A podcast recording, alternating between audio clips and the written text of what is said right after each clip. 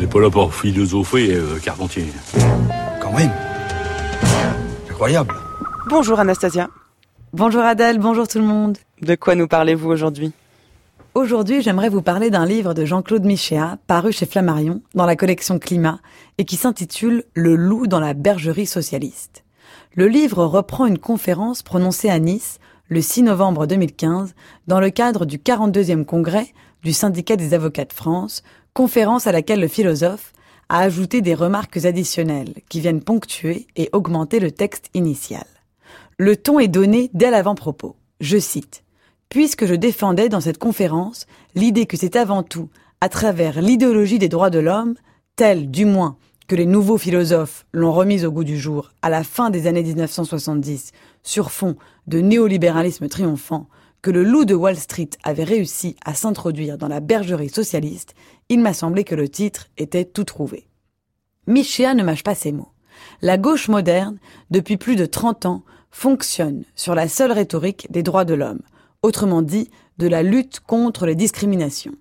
Il explique que la raison de ce basculement est à chercher dans les années 1970, lorsque l'intelligentsia de gauche communiste a pris conscience de la nature liberticide des systèmes staliniens et maoïstes. Cette prise de conscience, que Michéa considère salutaire, a conduit les nouveaux philosophes à renouer avec le discours libéral des droits de l'homme. Le seul problème est qu'ils l'ont fait, selon ses propres mots, sans le moindre recul critique. Et c'est ce manque de recul critique qui a fini par convertir la gauche au dogme du libéralisme économique. De là, la crise d'identité qui la traverse. Pour comprendre cette conversion, Michéa n'hésite pas à revenir en arrière et évoquer la naissance de ce que l'on appelle la modernité. L'irruption de la modernité, selon lui, vient du traumatisme originel provoqué dans l'Europe du XVIe et XVIIe siècle par les guerres de religion, qui étaient des guerres civiles, et qui ont désorganisé les solidarités traditionnelles les plus solides. Comme dit la célèbre formule de l'époque, le fils s'arme contre le père et le frère contre le frère. Pour sortir de l'impasse, les modernes ont fini par résoudre le problème en se fondant sur deux postulats essentiels, qui ont fini par s'imposer comme des évidences. Premièrement, existe la vision aristotélicienne de l'homme comme animal politique, c'est-à-dire fait pour vivre en société. Au contraire, l'homme moderne est un loup. Il n'agit que pour sa survie et pour son propre intérêt privé. Il est fondamentalement individualiste.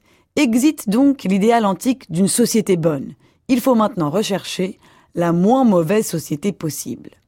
Deuxièmement, il est impossible aux hommes de s'accorder sur la moindre définition commune du bien. L'État doit donc être axiologiquement neutre et ne peut obéir qu'à deux types d'horlogerie sociale le marché d'une part, censé harmoniser les intérêts rivaux, le droit de l'autre, censé permettre l'équilibre toujours précaire entre les libertés concurrentes. Le résultat pour Michéa est sans appel. La révolution opérée par la modernité constitue la victoire du principe fondamental de toute politique libérale. Le gouvernement des hommes doit progressivement céder la place à l'administration des choses, ce qui emporte deux conséquences. Les décisions politiques doivent à présent reposer sur des critères purement techniques ou scientifiques, et l'ensemble des valeurs morales, philosophiques et religieuses doivent être cantonnées à la sphère privée. Voilà qui fait aujourd'hui consensus, à droite comme à gauche. La seule valeur théoriquement partagée par tous, c'est la liberté, dans son sens libéral, c'est-à-dire tout ce qui ne nuit pas à autrui. Chez les libéraux classiques, Benjamin Constant, John Stuart Mill, la définition de ce qui ne nuit pas à autrui ne soulevait aucune difficulté particulière, puisqu'elle était guidée par un minimum de bon sens, de réflexion rationnelle, que Michel attribue à l'héritage moral et philosophique que personne n'aurait encore, à cette époque, songé à déconstruire. Mais en avançant dans l'histoire, cette définition de ce qui ne nuit pas à autrui a fini par noyer progressivement toutes les valeurs qui paraissaient encore évidentes ou sacrées aux yeux de la génération précédente, empêchant de facto toutes les manières de vivre encore communes. C'est ce qu'Engels appelait l'atomisation du monde, cette désagrégation de l'humanité en monades dont chacune a un principe de vie particulier, a une fin particulière.